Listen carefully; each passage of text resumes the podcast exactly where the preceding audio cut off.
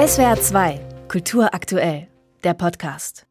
Der Terrorangriff der Hamas auf israelische Bürgerinnen und Bürger am 7. Oktober hat seitdem zu einer Gewalteskalation gegen Jüdinnen und Juden geführt, die weltweit und natürlich auch in Deutschland stattfindet. Mittlerweile bekannte Beispiele sind die Davidsterne, die in Prenzlauer Berg in Berlin an Haustüren gemalt werden. Es sind tägliche pro-palästinensische Demonstrationen, bei denen die Vernichtung Israels gefordert wird. Vor zwei Tagen wurde die El-Hamas Synagoge in Tunesien niedergebrannt und vorletzte Nacht gab es zwei versuchte Brandanschläge auf eine Synagoge in Berlin. In dieser Situation von eskalierendem Antisemitismus braucht es Solidarität mit unseren jüdischen Mitbürgerinnen und Mitbürgern und große Aufmerksamkeit für ihre Situation. Aaron Rahn-Wernikowski ist Gemeinderabbiner der jüdischen Kultusgemeinde Mainz-Rheinhessen. Guten Tag, Herr Wernikowski. Guten Tag. Angesichts dessen, was ich gerade geschildert habe, was uns alle gerade beschäftigt, wie erleben Sie zurzeit die Ereignisse? Wir erleben diese Ereignisse auf äh, verschiedenen Ebenen. Da wäre zunächst einmal die emotionale Ebene. Wir alle sind natürlich sehr betroffen, um nicht zu sagen schockiert und besorgt. Besorgt wegen der Lage in Israel und Nahost und auch besorgt wegen der Situation jüdischer Einrichtungen, jüdischer Gemeinden hier in Europa und besonders in Deutschland. Dazu zählt auch Mainz, also die Gemeinde, für die ich als Rabbiner zuständig bin. Und auf der anderen Seite sind wir auch äh, darum bemüht, die Sicherheitsvorkehrungen für das Mainzer Synagogenzentrum deutlich zu erhöhen, zu verbessern, dort zu ertüchtigen, wo es möglich ist in dieser Situation. Das heißt, wir sind mit, ich sage jetzt mal, technischen Dingen beschäftigt, wie Videoüberwachung, Sicherheitsvorkehrungen, Zusammenarbeit mit der Polizei. Es ist eine schwierige Situation für, ich denke mal, fast alle Jüdinnen und Juden in Deutschland. Mhm. Und das Problem ist, dass wir alle auch wissen, wir stehen am Anfang einer größeren kriegerischen Auseinandersetzung. Das heißt, das, was wir in den letzten Tagen erlebt haben, ist der Beginn von etwas Großem, und es ist schwer zu sagen, wie sich das Ganze noch entwickelt. Es sind schwierige Tage. Ja, das ist eine bittere Diagnose zu sagen, wir stehen erst am Anfang. Ist jetzt in, bei Ihnen in Mainz, bisher stand Berlin im Fokus der Aufmerksamkeit, konnten Sie schon eine größere Aggression oder antisemitische Angriffe jetzt verzeichnen seitdem? Also zunächst einmal muss man sagen, dass es in Mainz vor einigen Tagen eine sehr schöne Solidaritätskundgebung gegeben hat vor dem Mainzer Stadthaus mit, wie ich finde, vielen Teilnehmerinnen und Teilnehmern und auch einer großen Präsenz von Politikerinnen und Politikern und Menschen aus dem öffentlichen Leben. Das hat uns gut getan, mhm. diese Solidarität zu erfahren. Und dann gab es in der Nacht darauf tatsächlich auf diesem Platz, also vor dem Mainzer Stadthaus, auch ein Vorfall, äh, die Israel-Fahne. Mhm wurde angezündet und beschädigt. Und auch hier spürt man schon, dass die Stimmung sehr angespannt ist. Ähm, ich erlebe es in Gesprächen mit jüdischen Gemeindemitgliedern, zum Beispiel mit der Jugend, dass mir immer wieder berichtet wird, wie angespannt die Lage auch in den Schulen ist. Und es ist auch so, dass Gemeindeveranstaltungen, die bei uns im Hause stattfinden, alle im Schatten dieses Krieges und dieser Terrorattacken mhm. stehen. Es gibt Menschen, die zurzeit darauf verzichten, in die Gemeinde zu kommen. Es mhm. gibt Menschen, die darauf verzichten, jetzt erst einmal zu Gottesdiensten zu kommen. Und das kann ich auch nachvollziehen.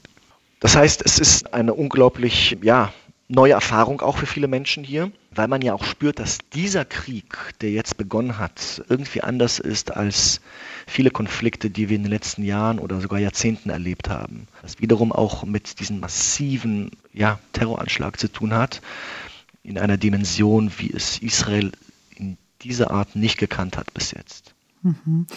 Jetzt hat heute Morgen Bundeskanzler Olaf Scholz nach seinem Aufenthalt in Nahost eine Regierungserklärung abgegeben und darin auch noch einmal betont, dass Antisemitismus in Deutschland fehl am Platz sei, dass man da klare Kante zeigen muss, dass die auch gezeigt werde. Jetzt ist Deutschland sehr gut darin, sein Vorgehen gegen Antisemitismus immer wieder verbal zu beteuern, betont oft seine historische Verantwortung. Aber was würden Sie sagen, fühlen Sie die deutsche Öffentlichkeit an Ihrer Seite und fühlen Sie sich gut geschützt?